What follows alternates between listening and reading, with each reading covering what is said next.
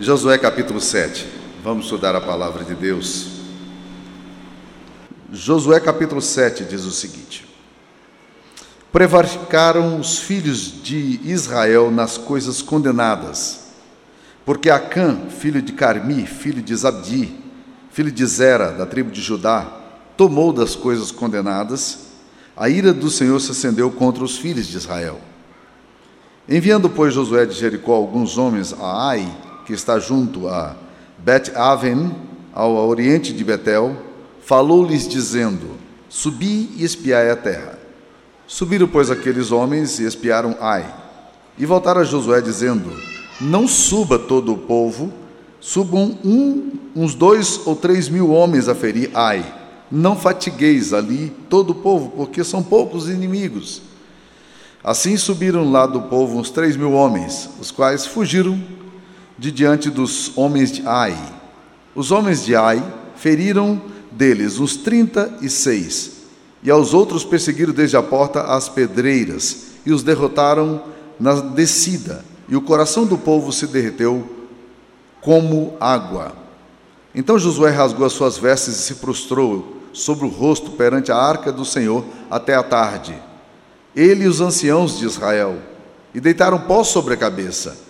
Disse Josué: Ah, Senhor Deus, por que fizeste esse povo passar o Jordão para nos entregar nas mãos dos amorreus, para nos fazerem perecer? Tomara nos contentáramos com ficarmos da além do Jordão. Ah, Senhor, que direi? Pois Israel virou as costas diante dos seus inimigos. Ouvindo isso, os cananeus e todos os moradores da terra nos cercarão e desarraigarão o nosso nome da terra, e então que farás ao teu grande nome? Então disse o Senhor a Josué: Levanta-te, porque estás prostrado assim sobre o rosto. Israel pecou e violaram a minha aliança, aquilo que eu lhes condenara, pois tomaram das coisas condenadas e furtaram e dissimularam, e até debaixo da sua bagagem o puseram. Pelo que os filhos de Israel não puderam resistir aos seus inimigos, viraram as costas diante deles porquanto Israel se fizera condenado. Já não serei convosco se não eliminardes do vosso meio a coisa roubada. Dispõe-te e santifica o povo, e dize: Santificai-vos para amanhã, porque assim o Senhor, Deus de Israel, diz: Há coisas condenadas no vosso meio, ó Israel. Aos vossos inimigos não podereis resistir, enquanto não eliminardes do vosso meio as coisas condenadas. Essa é a palavra de Deus. Deus, nós queremos pedir que o Senhor aplique essa palavra ao nosso coração. Nós precisamos ouvir tua voz e precisamos ser transformados pela tua palavra.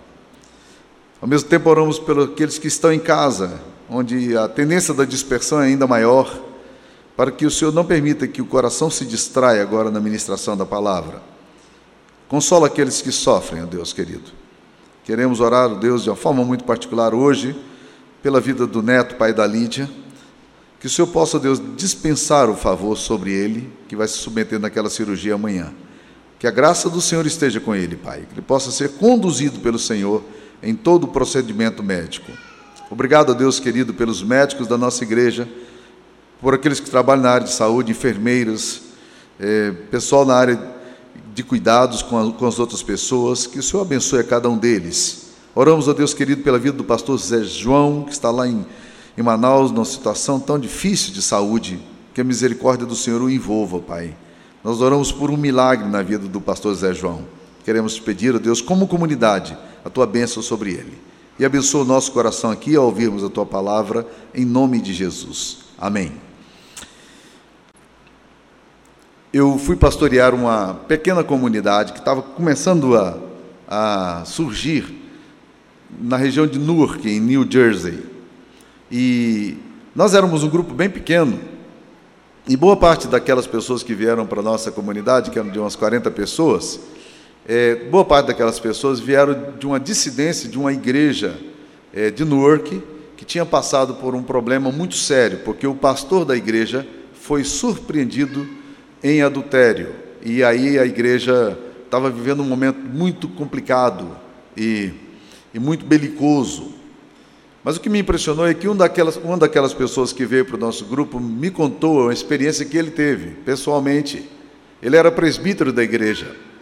E ele sonhou que, alguns dias antes, ele havia sonhado de que ele estava chegando à porta da igreja, e ao chegar à porta da igreja, havia bombeiros, policiais, gente da perícia, um monte de policiais técnicos, e a igreja estava lacrada.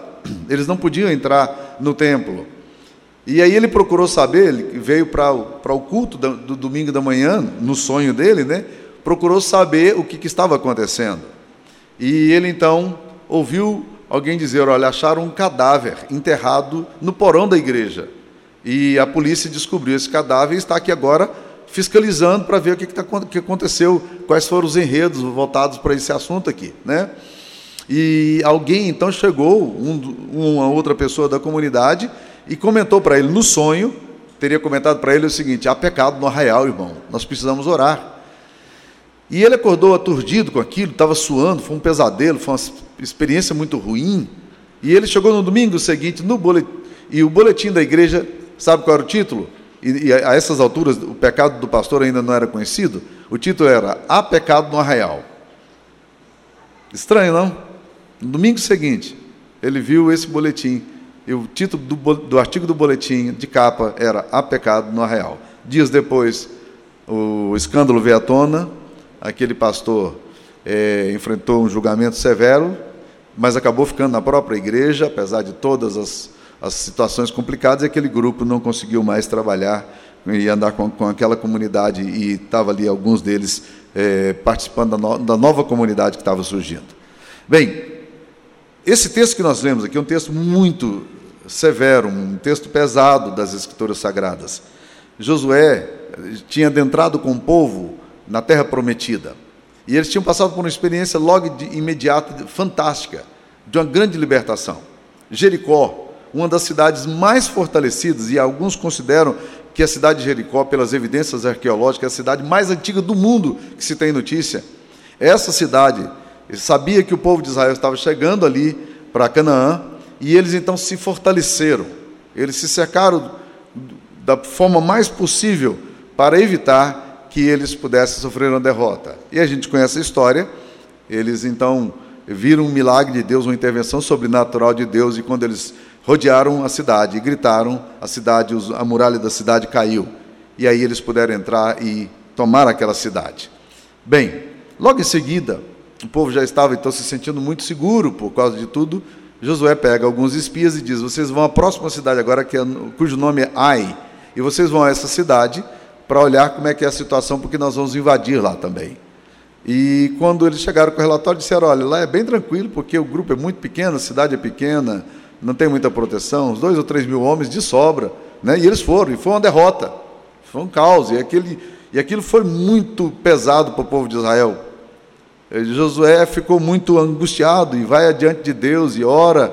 Ele sabe as implicações daquela daquilo que aconteceu, porque as nações vizinhas todas estavam olhando para Israel, que estava invadindo as terras, e então eles, eles certamente podiam olhar nessa hora e dizer: olha, o povo não é tão, tão forte assim como imaginava. Olha, foi derrotado por uma cidadezinha eh, pequenininha. Então, se eles são derrotados por uma cidade pequena, quanto mais por um poder político maior, poder bélico maior. E Josué então vai para a presença de Deus com os anciãos, com os presbíteros. E quando ele chega na presença de Deus, ele começa ele entra numa linha muito comum da gente, né, quando a gente sofre qualquer problema, ele entra numa linha de autocomiseração, de condenação. Ah, Senhor, como é que o Senhor deixou que isso acontecesse conosco? Olha a situação nossa, nós estamos aqui, fomos derrotados, o Senhor podia ter deixado a gente morrer lá no Egito mesmo, teria sido muito melhor, e aquele lamento. E Deus olhou para Josué e disse para Josué: O povo de Israel pecou, por que, que você está aí reclamando? Eles tocaram as coisas contaminadas e guardaram os despojos da guerra que eu disse que era para não pegar, trouxeram para dentro das suas tendas e colocaram enterradas, e você está chorando a mim? O povo precisa se santificar. Esse pecado precisa ser superado. E aí eu vou abençoar vocês. Meus queridos irmãos, quando a gente fala de pecado, existem muitas categorias de pecado.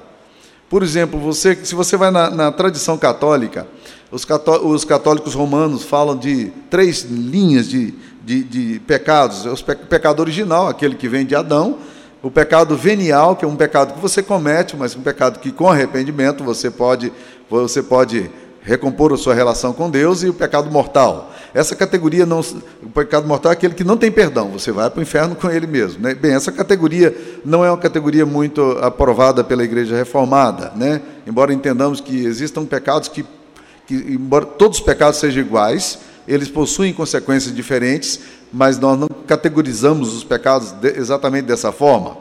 Ah, mas a tradição da espiritualidade cristã desenvolveu os, os chamados sete pecados capitais, que são os pecados de origem, aqueles pecados matrizes, né? E dentre eles está é, a ira, a inveja, é, está a gula, pasmem vocês, né? A gula, a voracidade, é, o orgulho. E alguns desses pecados são pe preguiça, né? Um dos pecados mortais, né? que, que aparece também na, nessa categoria. Luxúria, né? avareza, todos são pecados matrizes. Eles, eles dizem que são pecados matrizes porque desses pecados derivam tudo. Mas hoje, para nossa análise, eu queria falar de dois tipos de pecados, gastando mais tempo com um que aparece aqui nesse texto bíblico de Josué 7. Né? Eu gostaria de falar de pecados deliberados e pecados ocultos. Os pecados deliberados, o autor da carta aos Hebreus fala exatamente sobre isso, quando ele, ele, ele estabelece lá no capítulo 10, versículo 26, o seguinte: porque se vivermos deliberadamente em pecado depois de termos recebido o pleno conhecimento da verdade, já não resta sacrifícios pelos pecados. São os pecados deliberados. O que é um pecado deliberado? Eu sei que não devo fazer isso, mas ainda assim eu decido fazer sabendo que não deveria fazer. É o pecado deliberado. Eu, eu, algumas traduções chamam até de pecado voluntário. É aquele tipo de, de atitude de rebeldia que é muito comum você ver em casa, né? É, de, das crianças, quando, quando o pai a mãe diz, não faça isso, principalmente quando são pequenininhos, né? O pai, eles vão na direção de alguma coisa que é perigosa para eles, o ventilador está ligado, alguma coisa está ruim, e o pai fala, aí não, filho, não, não, não, vão em direção ao forno, não, não, não, filho, aí não. Né? E eles então fazem uma coisa interessante, se você é pai, ou se acompanhou já o crescimento de uma criança, é muito interessante você perceber, porque aquela criança, ela ela fica meio é, é, frustrada por não poder chegar lá onde ela queria. Então ela para, porque o não foi muito claro e ela ficou com medo do não, das consequências do não. Aí ela para e dá uma pausa, e de repente você, se você ficar olhando pelo canto do olho, você vai observar que ela está tentando entender se você está vendo o que ela vai fazer, porque ela quer fazer exatamente a mesma coisa que ela queria fazer antes. Tá? Aí ela vai na direção do outro, e aí eventualmente o pai dá uma, uma palmadinha na mão, aí chora e tal, senta de novo, e daí um pouquinho você. Ela vai ficar olhando para você, tentando descobrir se você está olhando para ela, porque se você não estiver olhando para ela, ela vai deliberadamente fazer a mesma coisa. Eu sei que nenhuma das crianças que estão aqui presentes faz isso, né? Não é mesmo? Essa é a tendência comum do nosso coração. Na verdade, todos nós, infelizmente, fazemos isso. E com Deus a mesma coisa. Eu sei que Deus condena. Eu sei que isso eu não posso fazer, mas eu deliberadamente faço. Agora, a consequência é muito séria. Porque o texto fala aqui em Hebreus 10, 26, se vivermos deliberadamente em pecado, depois de termos recebido o pleno conhecimento da verdade, já não resta sacrifício pelos pecados. Ele diz: olha, você não pode brincar com esse tipo de coisa. Mas existe outro pecado, que é o pecado que aparece aqui em Josué 7, que, que é o pecado oculto. Esse pecado é o seguinte: eu mantenho ele, é, eu, eu, eu o cometo, e eu faço de tudo para que ele seja o mais escondido possível. Ele é oculto porque a atitude sempre minha é a atitude de colocá-lo no canto, num lugar protegido, para que as pessoas não vejam, não vejam para que eh, as pessoas não me peguem, para que eu não seja descoberto. É o pecado oculto. A Bíblia condena tanto os pecados deliberados quanto os pecados ocultos, né? Mas é interessante perceber que nesse texto aqui é exatamente o que Acã faz. Acã era um guerreiro. A Bíblia não fala que ele era um cara muito importante no exército, nem que era um comandante, nem que nem, simplesmente foi para a guerra. Ora, os guerreiros naquela época iam para a guerra e pegavam os despojos. O que, que eram os despojos? As coisas que eles achavam, é, roupas que traziam para casa, comida, eles traziam tudo para si. Era um negócio muito grave. Mas nesse, nessa guerra especificamente, Deus disse: Olha, não é para tocar em nada do que vocês acharem. Se acharem ouro, prata, qualquer coisa. E Acã achou vestes festivais e achou prata e ouro, ele trouxe 600 gramas de ouro, e se você sabe, se você for colocar na, na cotação oficial hoje, eu não estou muito, muito certo do que eu vou falar, mas deve ser alguma coisa, 600 gramas de ouro deve estar valendo aí, por baixo, 120 a 130 mil reais. É muito dinheiro, só, só falando aqui do ouro, tá? E, entretanto, ele traz 600 gramas de ouro e coloca enterrado. E isso, quando eles vão para a guerra agora, o povo de Deus sofre severa queda e destruição. E eu queria falar algumas implicações do pecado oculto. Quando nós cultivamos pecados que, que estamos guardando ali no nosso coração, na nossa vida, e às vezes por anos a fio. Tá? Vamos lá. A primeira coisa que nós precisamos entender é que pecado é algo sério diante de Deus. É importante a gente falar isso, sabe por quê? Porque nós somos uma geração é, que não, não tem muita facilidade para entender isso, não. A gente é inconsequente demais nos nossos pecados. A gente acha que, que a gente pode pecar que não haverá condenação. Ou, ou se haverá condenação, a gente vai resolver depois.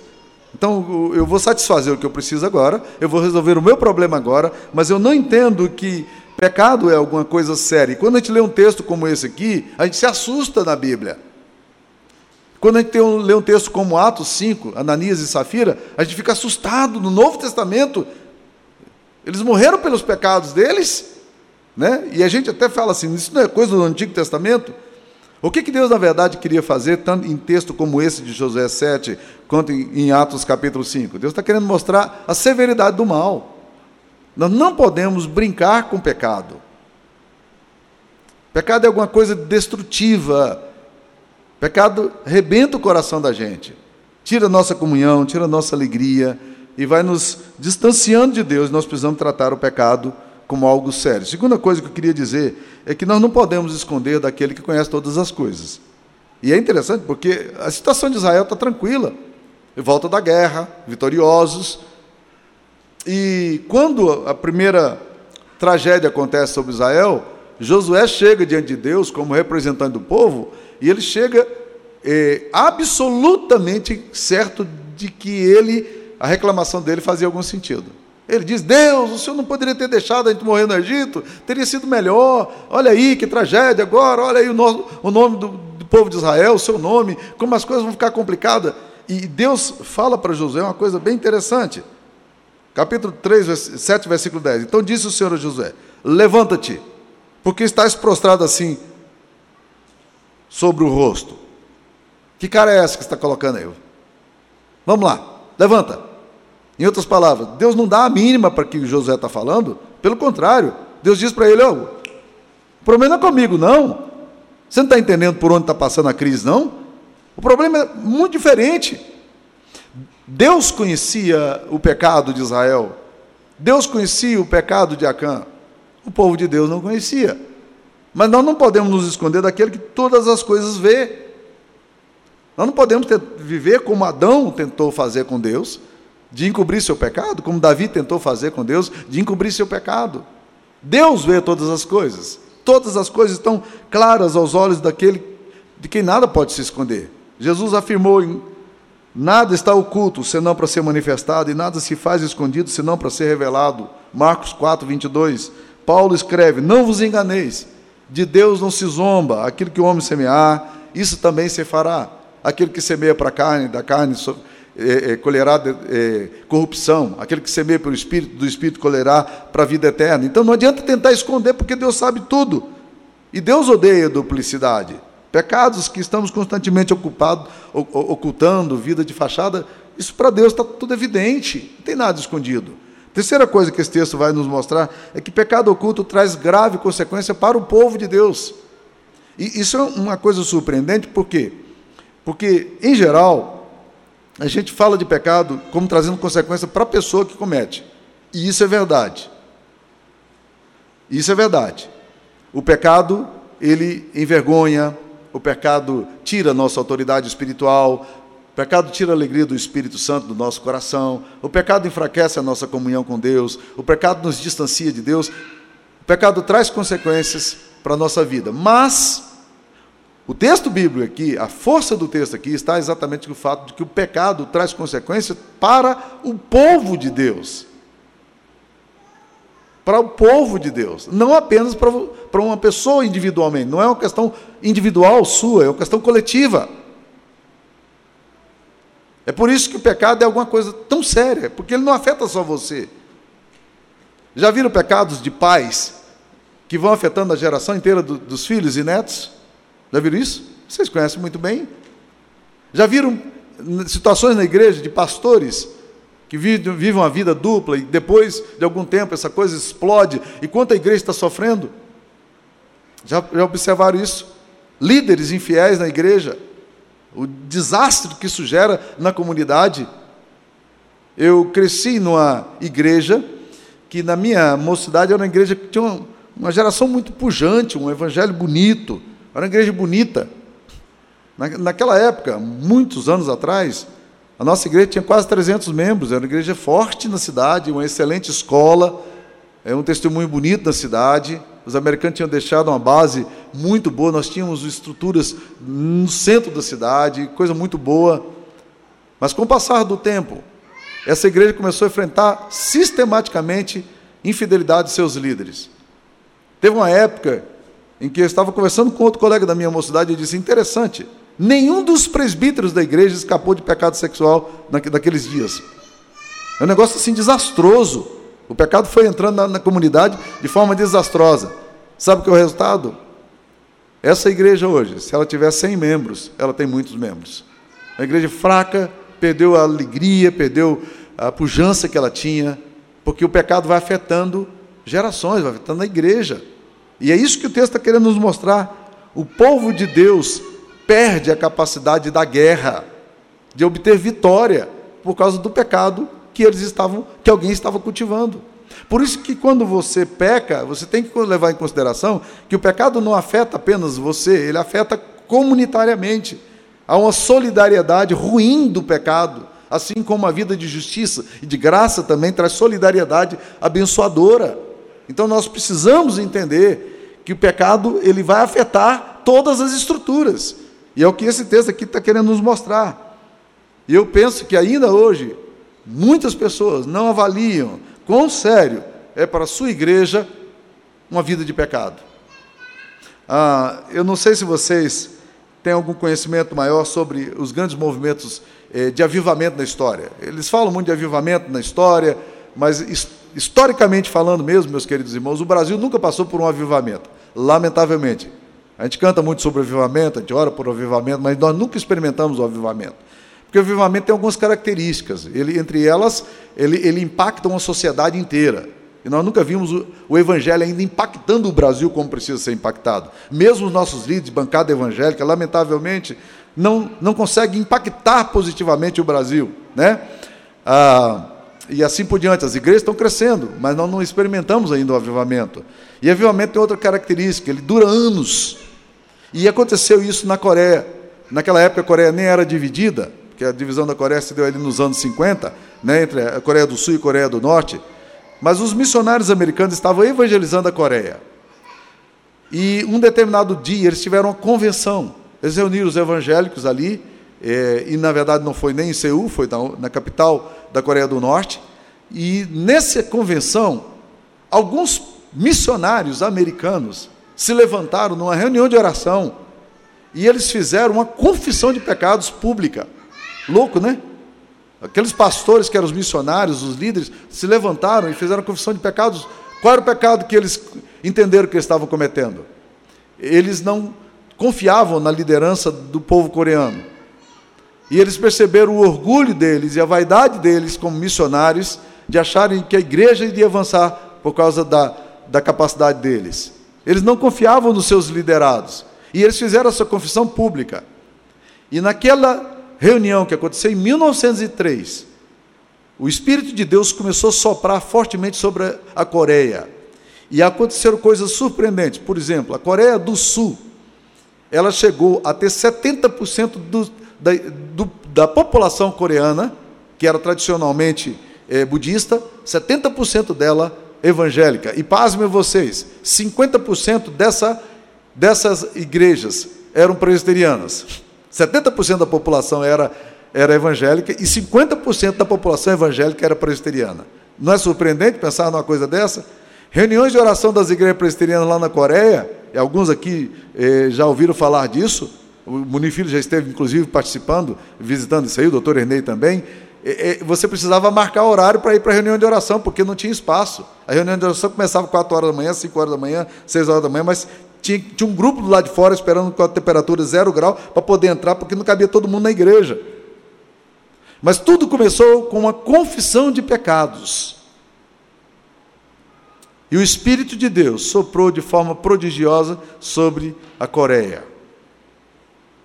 Meus queridos irmãos, nós precisamos entender exatamente que os nossos pecados, eles tiram da igreja a capacidade de ser uma igreja vitoriosa, uma igreja missionária, uma igreja agressiva em evangelização, uma igreja fiel. E nós precisamos exatamente entender isso aí. O pecado traz consequências, consequências sociais, comunitárias, né?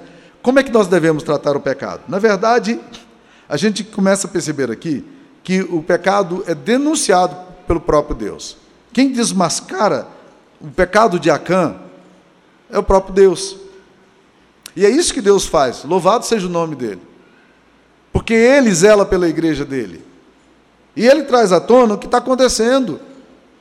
É Deus mesmo, mesmo que vem e quando Josué fica lamentando, Deus diz assim: Olha, Israel pecou, violaram a minha aliança, aquilo que eu lhes ordenara, tomaram das coisas condenadas, furtaram, dissimularam, e até debaixo da sua bagagem o puseram. Josué, para de chorar. Vocês estão em pecado.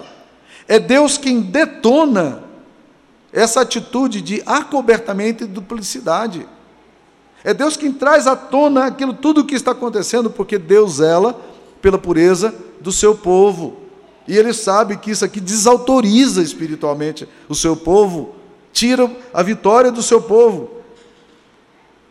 E nessa hora, meus queridos irmãos, o próprio Deus trata do pecado, ele confronta o pecado. Segunda coisa que a gente percebe nesse texto aqui é que Deus retira a sua bênção quando o pecado está oculto. Isso aconteceu na vida na vida, eh, nessa experiência aqui do povo de Israel. Isso pode estar acontecendo na sua vida também. Deus retira a bênção sobre você, porque você está insistindo em viver num pecado contra Deus. E você tem que ter coragem para poder lidar com esse negócio. Deus retira a bênção. Então, ore para Deus te dar graça e ousadia para ter enfrentamento com o seu próprio pecado.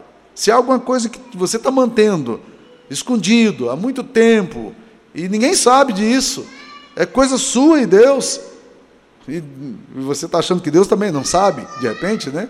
Mas não faça isso não, porque você retira a bênção da sua vida quando você está vivendo em, uma vida de pecado. Viva uma vida de santidade. Se você quer experimentar a bênção, viva a vida de santidade.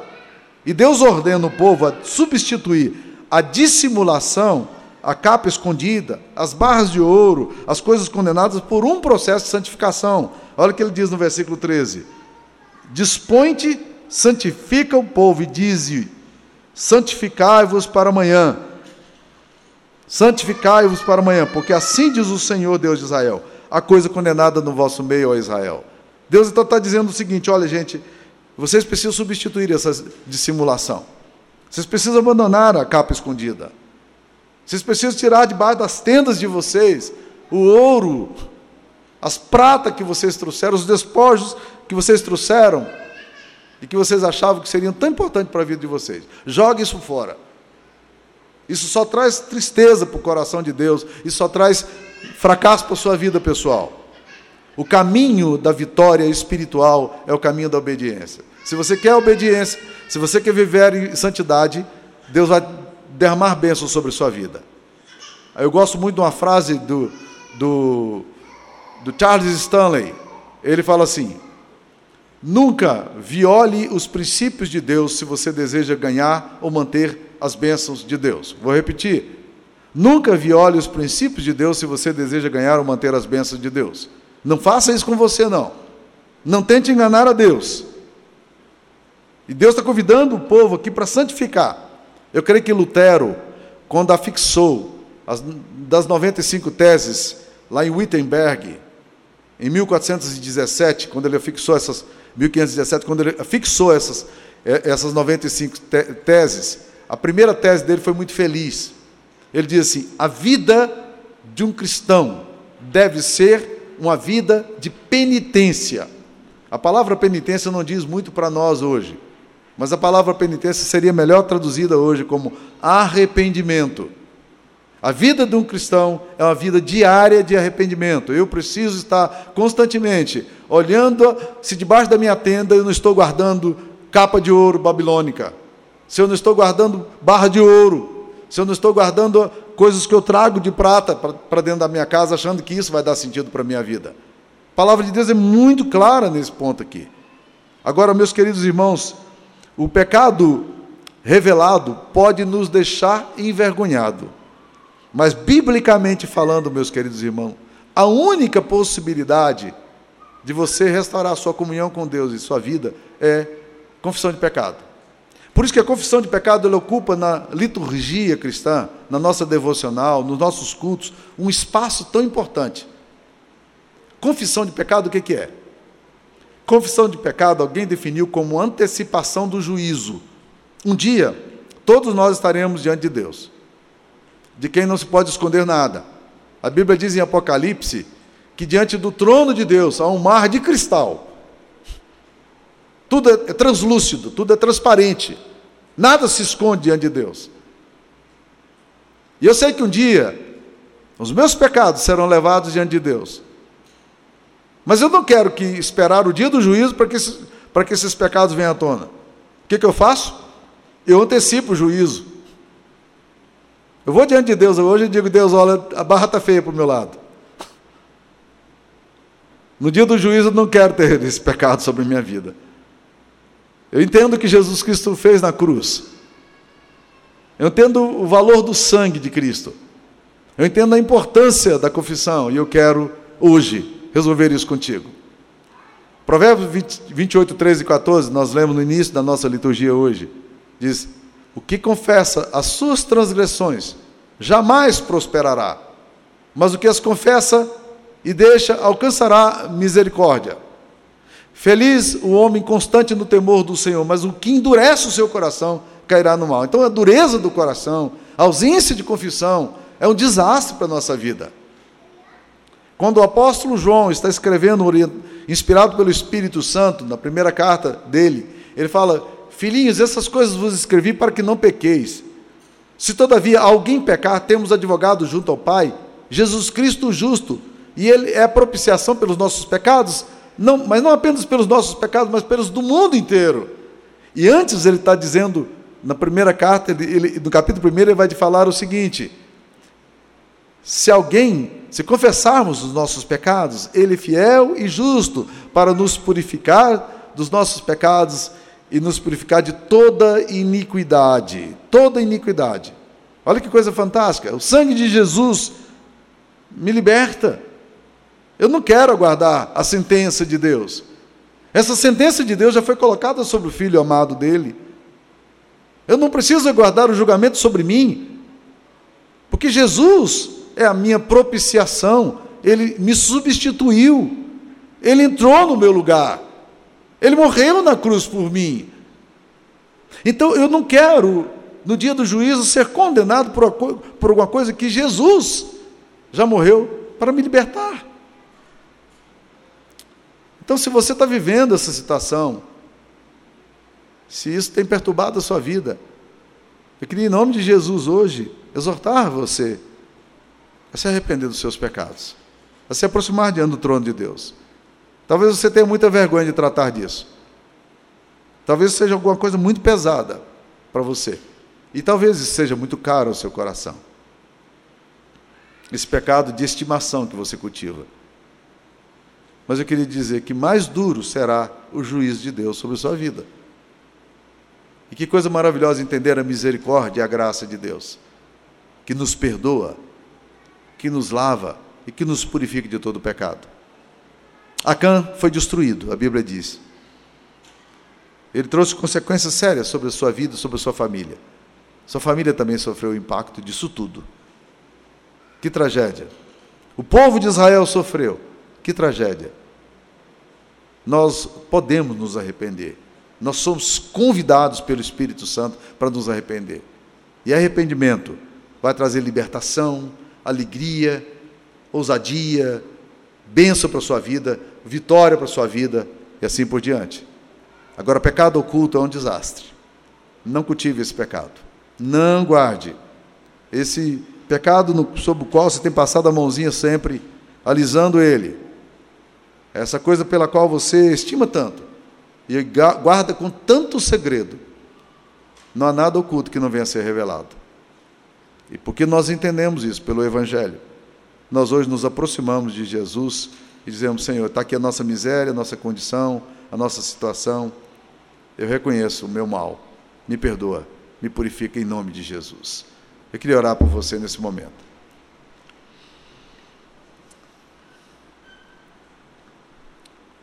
Senhor, eu bem sei que pecado é alguma coisa que é difícil de destruir, porque muitas vezes se transforma num verdadeiro ídolo para o nosso coração.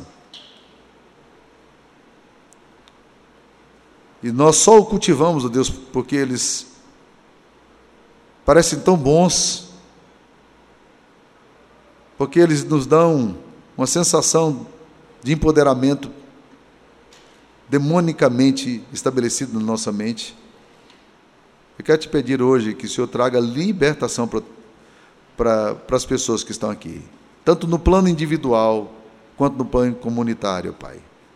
Ó oh Deus querido, se há alguma coisa que está impedindo o avanço da tua igreja em qualquer lugar, e aqui nesse lugar de forma particular, que o Senhor nos ajude, ó Deus querido, a ver onde é que nós podemos estar alerta e nos mostrar, ó Deus querido, exatamente o teu, teu propósito em tudo isso, Pai. Dá-nos graça para sermos homens e mulheres que tenham tristeza em ferir a tua santidade.